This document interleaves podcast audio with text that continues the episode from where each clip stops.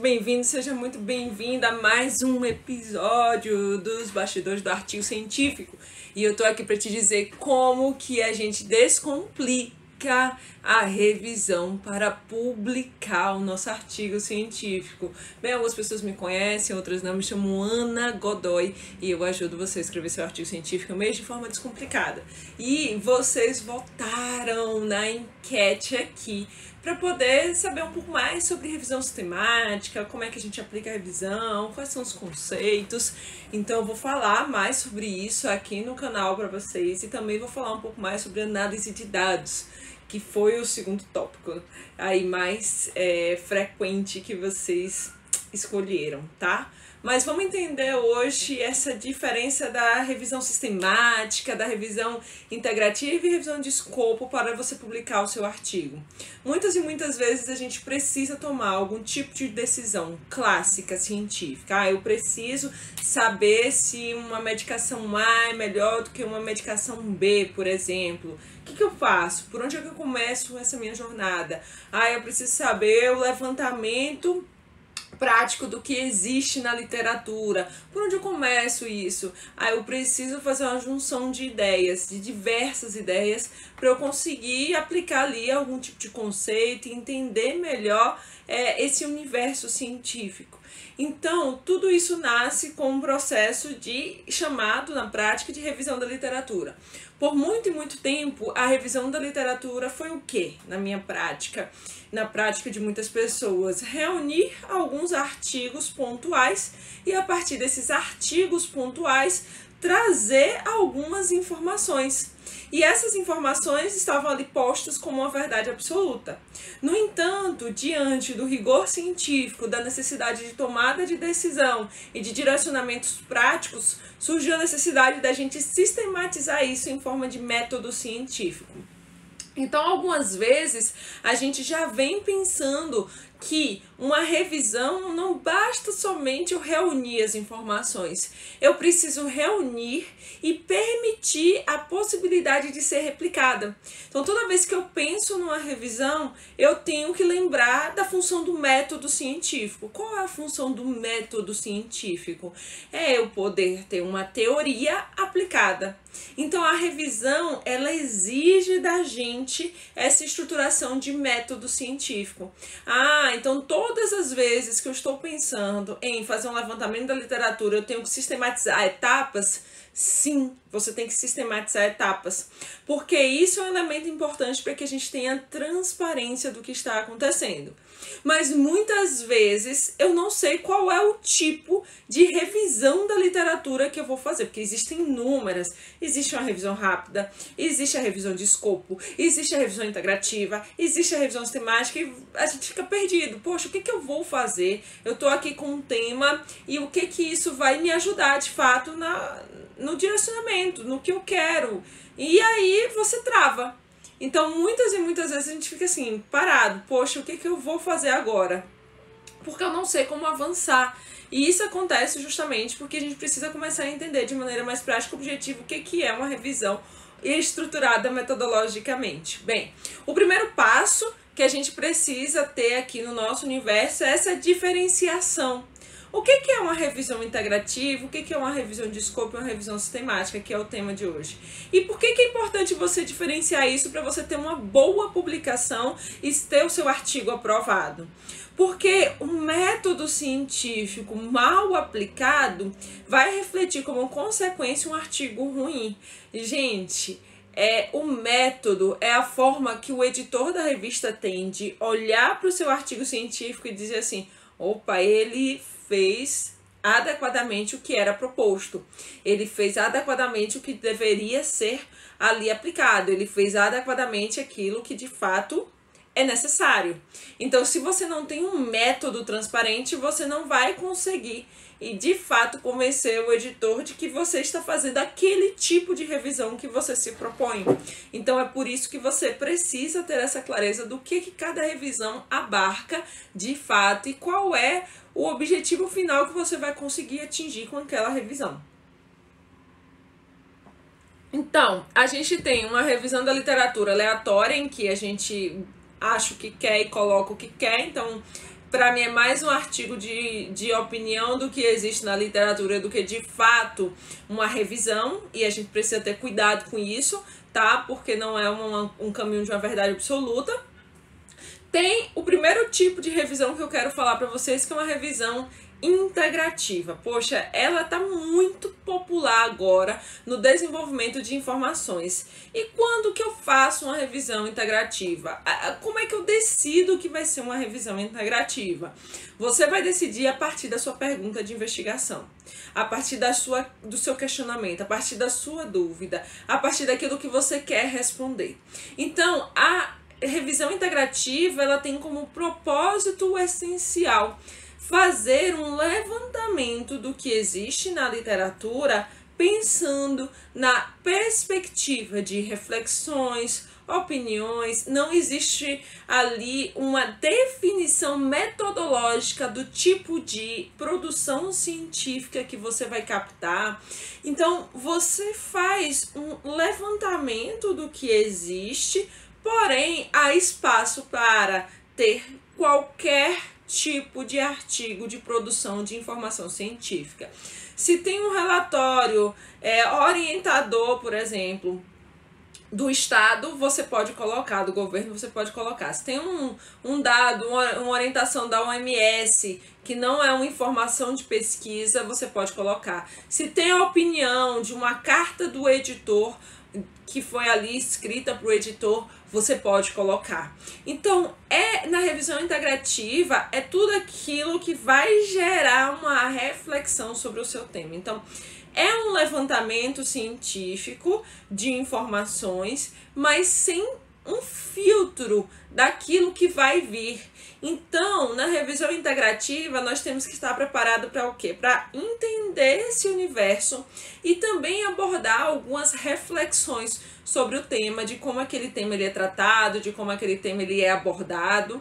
E as etapas, elas têm etapas bem parecidas com a revisão sistemática e com a revisão de escopo. Então, quando eu penso em uma revisão integrativa, eu tenho que lembrar o seguinte: olha, o meu leitor, ele tem que conseguir replicar o caminho que eu estou fazendo. Então, a estratégia de busca, que é o que? É eu traduzir, e eu digo a tradução do ponto de vista científico, a minha pergunta de investigação para dentro das bases de dados, ela precisa existir quando você faz uma revisão integrativa. Também é necessário ali que você tenha um critério claro de seleção e de é, extração dos seus dados. Então, como é que eu seleciono as informações? O que que eu vou colocar aqui? Que tipo de informação que eu quero trazer que ajuda a responder a pergunta? Por que, que é importante a gente ter essa reflexão? Se não vira oba-oba. O que, que é oba-oba? Ah, eu vou colocando tudo, tudo, tudo sem um foco. Não, a sua revisão integrativa ela tem como função fazer esse levantamento, mas você também tem como um papel específico e claro trazer aquilo alinhado ao seu objetivo. Então, nessa fase de seleção, você pode usar alguns recursos que a gente usa na revisão sistemática, como por exemplo um gerenciador de referências para checar duplicatas, ou um rastreador que ajuda a gente nesse processo, como o Ryan, que é uma aplicação web que ajuda você a rastrear melhor esses, esses trabalhos, e você vai fazer isso de maneira aplicada respondendo a sua pergunta. Então, na revisão integrativa, eu tenho o quê? Eu tenho uma pergunta mais ampla eu não tenho uma pergunta tão específica, tão direta. Então, às vezes, eu quero saber: ah, quais são é, as tecnologias voltadas para é, reduzir a obesidade? Então, eu estou fazendo uma pergunta muito genérica, uma pergunta muito aberta. Se eu estou falando, pensando quais são e como que as pessoas entendem isso de algum modo, eu vou pensar na possibilidade da revisão integrativa. Bem, com isso bem claro, estruturado para você sobre cada etapa, a gente precisa avançar para um segundo ponto que se chama a revisão de escopo. A revisão de escopo, ela já é mais rebuscada, ela já requer da gente um entendimento mais prático, um entendimento mais lógico sobre alguns conceitos e lacuna da literatura. Bem, quando a gente toma uma decisão aí, ah, eu vou fazer uma revisão sistemática, mas já tem revisões publicadas. É, já tem uma revisão sobre aquele tema que eu quero, é, já tem uma revisão em andamento, não vou fazer uma revisão. Você pode começar a pensar se vale a pena fazer uma revisão sistemática a partir de uma revisão de escopo. Porque o papel da revisão de escopo é fazer com que eu entenda ali uma teoria, um conceito e uma informação e identifique quais pontos na literatura que ainda não são abordados diante desse universo. Então, a revisão de escopo nos ajuda de forma muito eficiente a nos direcionar para uma decisão de uma revisão sistemática. Se você foi para todos os caminhos e ainda assim identificou que não é possível para você ainda ter total clareza sobre a condução de uma revisão sistemática, a gente faz como uma opção a revisão de escopo. A revisão de escopo, ela já exige um pouco mais de aplicação do método científico de forma mais robusta. Enquanto na revisão integrativa eu utilizo algumas etapas, eu verifico algumas questões, na revisão integrativa eu posso fazer sozinho, na revisão de escopo eu já, exi já tenho uma exigência maior em relação ao que eu vou fazer, ao que eu vou conduzir, ao que eu vou aplicar tá? E o que que representa essa exigência maior? Eu já preciso aqui na minha revisão de escopo delimitar melhor quais são os tipos de estudos, quais são os tipos de pesquisas, ou seja, eu vou captar a pesquisa em si que eu quero avaliar compreendendo essa lacuna da literatura, mas eu também posso trazer na minha revisão de escopo revisões que já foram publicadas sobre o tema, especialmente revisões sistemáticas. Por quê? Na revisão de, de escopo, é esse levantamento da literatura focado numa pergunta específica, mais específica do que a da revisão integrativa. Então, por exemplo, eu quero saber se é, a utilização de tecnologias digitais, por exemplo, porque tecnologias existem vários caminhos. Digitais, por meio das redes sociais, ajuda a prevenir a obesidade? Então veja que eu trago aí um elemento mais específico do que eu trouxe na revisão integrativa. Eu perguntei quais tecnologias na revisão integrativa. Na revisão de escopo, eu já trago o que? Eu já trago a especificidade. Será que existem publicações sobre uma tecnologia específica, uma tecnologia digital? E aí eu vou buscar o que que há na literatura. Então, eu não posso esquecer aqui de entender o que que a revisão de escopo vai trazer de oportunidade para mim, que é compreender de fato como as pesquisas estão sendo conduzidas e como os métodos estão sendo aplicados. E é muito interessante a gente pensar sobre isso na revisão de escopo e aplicar, porque todas as vezes que eu quero é, conduzir uma pesquisa nova, que eu quero pensar cientificamente em algum dado, que eu quero produzir a estruturação científica daquilo que eu vou coletar, eu preciso ter como base outras pesquisas. A gente aprende com as experiências dos outros, a gente aprende com outras informações, e é por meio da revisão de escopo, desse levantamento, que pode te ajudar nesse fortalecimento de estrutura. Então, se você quer publicar o seu artigo científico, você tem que pensar assim: o meu método da minha revisão de escopo, ela realmente está adequada, que a gente chama de scoping review, ela realmente está adequada, seguindo a lógica e estruturação que também pode ser replicada? Então, toda vez que a gente pensa em produção científica, a gente quer o produto final, que é o que? É ter seu artigo publicado, é ter sua pesquisa reconhecida, sua revisão estruturada. Então, é isso que você tem que lembrar todas as vezes que você estiver pensando na publicação é como eu vou qualificar. Algumas etapas essenciais da revisão de escopo que eu não posso deixar de fazer, de conduzir, é além da estratégia de busca, além da seleção dos artigos e da extração dos dados, é importante que eu faça a avaliação da qualidade metodológica. Por quê? O que, que é isso, Ana? Avaliação da qualidade metodológica?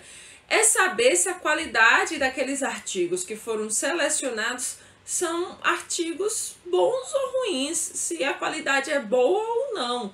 E aí a gente tem várias ferramentas em que a gente consegue aplicar isso de uma maneira mais prática. Então, por exemplo, você pode utilizar os instrumentos do Instituto Joana Briggs, a escala Pedro, Newcastle Total, o Amstar 2, se você estiver avaliando revisões sistemáticas. Então, na revisão de escopo, você vai conseguir trazer de forma mais crítica essa lacuna da literatura, pensando nesses estudos, avaliando qualidade metodológica e fo focando numa teoria e num conceito aplicado do método e da informação que você vai produzir. Então, quando você tomar a decisão entre o tipo de revisão que você quer, quer conduzir, você precisa lembrar sim desse direcionamento. Ah, qual é o tipo de pergunta que eu tenho? Qual é o tipo de informação que eu preciso? O que que eu vou aplicar? Bem, então, a revisão integrativa está clara, a revisão de escopo também, em que a gente conhece agora como aplica isso, a gente vai avançar para a revisão sistemática. E a revisão sistemática é o potinho de ouro. E é por isso que muita gente quer fazer. Por quê? É a partir da revisão sistemática que eu tomo decisões.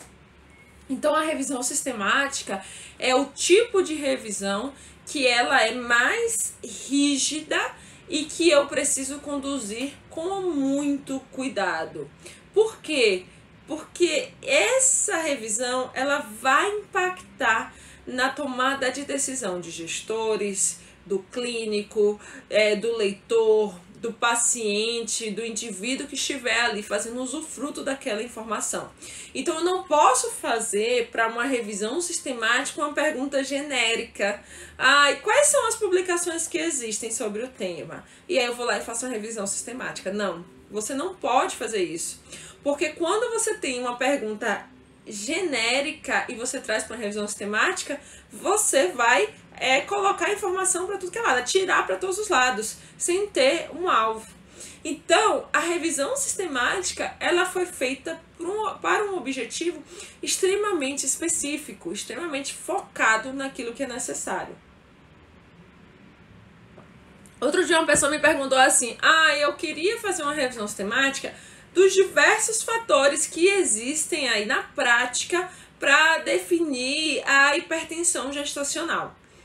Aí eu parei, eu pensei, falei assim, poxa, são tantos fatores, a pergunta não está específica.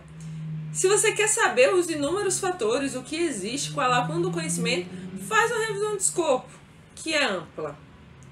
Agora, para você ter aí objetividade uma resposta clara, você precisa pensar direta e que vai influenciar a tomada de decisão, você precisa tomar, pensar em uma revisão sistemática. Então, a revisão sistemática exige da gente uma pergunta bem específica. Então, vamos lá. Será que o uso de celular diariamente é, aumenta a chance de obesidade? Eu já saí do mundo das tecnologias pela revisão integrativa Passei pelo mundo das tecnologias digitais na revisão de escopo, aqui explicando como exemplo nessa live. E agora eu tô falando para você sobre o uso do celular, que é uma forma, uma tecnologia, e o aumento da, e, e aumentar a chance da obesidade. Então veja que eu saí de um universo macro para um universo micro. E é isso que a revisão sistemática exige da gente, que a gente seja muito objetivo na hora de construir a nossa informação. Então, na revisão sistemática, que é o nosso tipo de pergunta, o nosso tipo de trabalho que a gente quer fazer, o nosso objetivo é delineada a partir desse ponto. Então, eu tenho na revisão sistemática como obrigação ali usar o acrônimo PICO, PVO, PECO, PIRO, PO picote, como tem sido também abordado. Por quê? Porque eu preciso ter claro os elementos que eu vou trabalhar. Seja você da área de tecnologias, das engenharias, seja você da área das ciências biológicas, da saúde, da educação, da agroecologia, enfim, da contabilidade, da administração, você precisa usar sim o PVO ou suas variações, que são todas essas que eu disse aqui.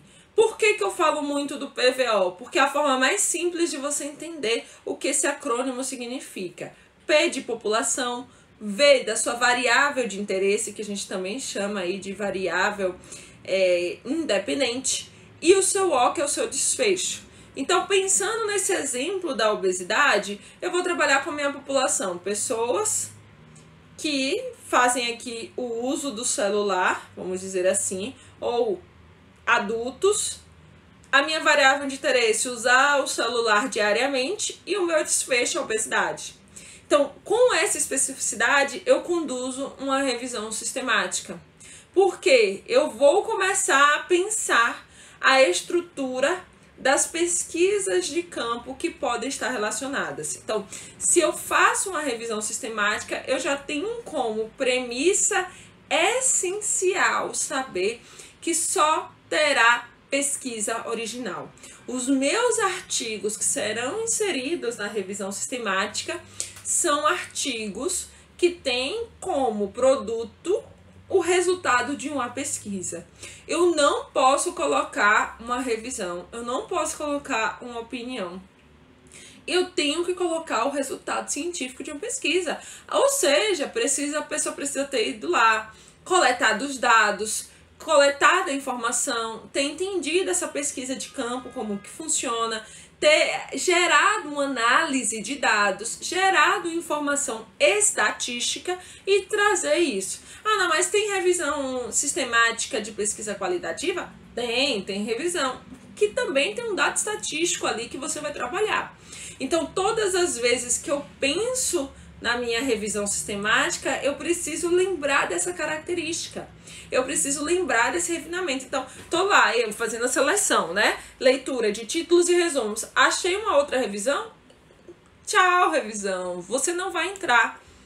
Isso é motivo, por exemplo, de seu artigo ser rejeitado, você fazer a classificação errada da sua revisão. Por quê? Você colocou uma revisão sistemática como o princípio. Chegou lá e tem estudos que não são estudos originais, que não são estudos reflexos de uma pesquisa, que você pegou simplesmente e colocou uma série de outros trabalhos e chamou isso de uma revisão sistemática, na hora, na hora o seu trabalho vai ser rejeitado, tá? Porque você não soube adequar é, realmente cada informação.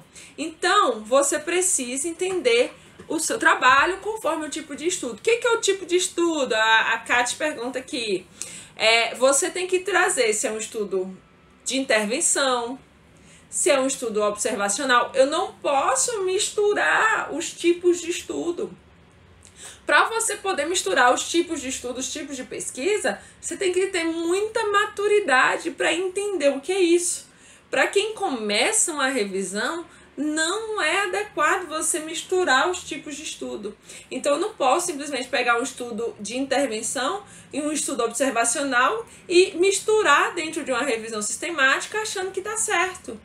Não é assim. Para isso você precisa ter a maturidade e entendimento do que isso significa. Se você mistura os tipos de estudo sem essa maturidade, vai acontecer uma distorção. Então, você precisa começar a pensar. O tipo de estudo é o tipo de pesquisa de campo. Existem números por aí. Então você precisa trazer dentro do seu trabalho somente aquele tipo de estudo, somente aquele tipo de informação. Então, se é uma intervenção, ah, eu quero ver, por exemplo, como que é a saúde do trabalhador em uma empresa. Se você quer ver como é a saúde do trabalhador em empresa a probabilidade ali de ter acidentes, você vai buscar estudos observacionais em que as pessoas avaliaram isso como que é a saúde do trabalhador dentro daquela empresa. E aí você vai escolher uma característica específica. Você vai escolher um elemento específico para você montar o seu PVO. Então, na revisão sistemática, eu preciso ter isso claro, que já se diferencia brutalmente das outras revisões. Então não é qualquer coisa, é o que é de fato selecionado. Então eu vou lá e vou fazer uma pesquisa sobre trânsito. É uma pesquisa em que alguém foi lá, observou a cena, fez uma avaliação, trouxe um resultado em que eu vou aplicar esse resultado de forma prática. Então, esse é um ponto estratégico que eu não posso esquecer na hora que eu estou pensando a minha revisão sistemática e conduzir. E além disso, a revisão sistemática exige da gente outros pontos mais robustos.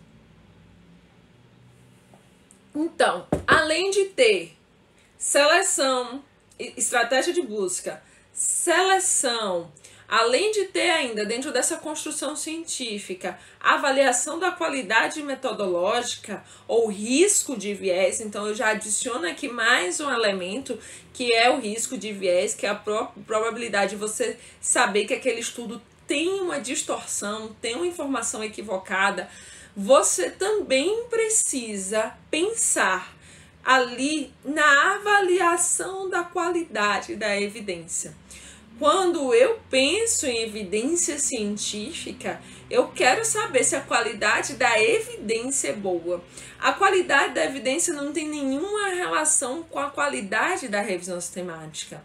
E eu preciso mostrar a qualidade da evidência para publicar o meu artigo, porque o editor vai ter mais cuidado ao ler o seu trabalho na hora que você diz assim: olha, eu fiz o melhor que eu pude, mas a evidência ainda é ruim a gente precisa pesquisar mais esse tema. Fico alerta para quando a gente pensa nisso. Ou seja, eu preciso aprofundar mais, eu preciso estruturar melhor as minhas ideias, eu preciso que as pessoas também apliquem essa pesquisa de campo.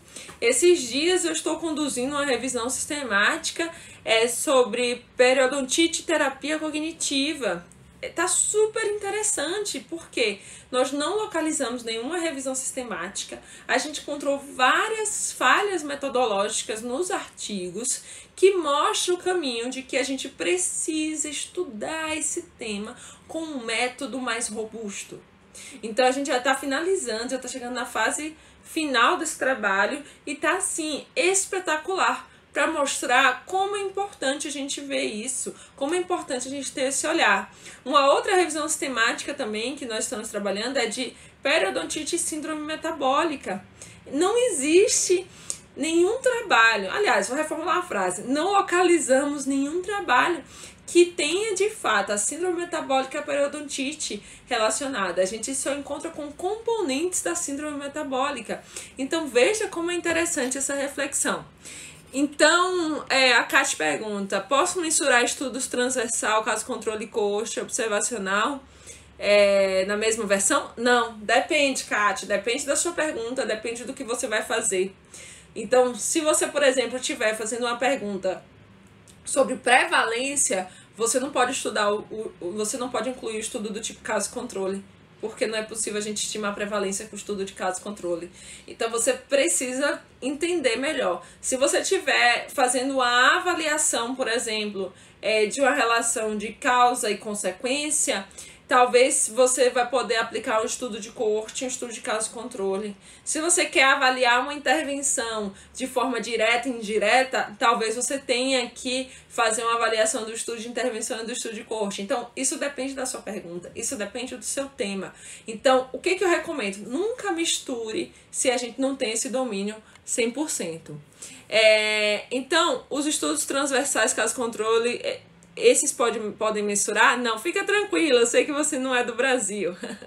é, não, você não pode misturar esses estudos epidemiológicos se você não tem clareza ali da sua pergunta. Então a gente precisa ter essa pergunta clara, concisa, objetiva para a gente conseguir aplicar, que é o que a revisão sistemática exige da gente, essa pergunta objetiva. Então eu não posso falar de prevalência e colocar um estudo de caso controle eu posso colocar o baseline da coorte, que é o estudo, o momento 1 um da coorte.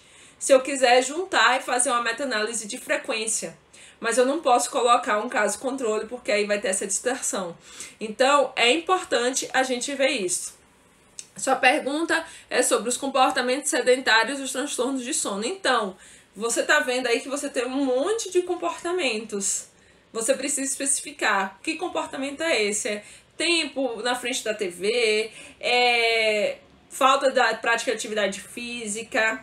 Porque quando eu penso na revisão sistemática e eu penso em transtorno de sono, pode ser inúmeras questões.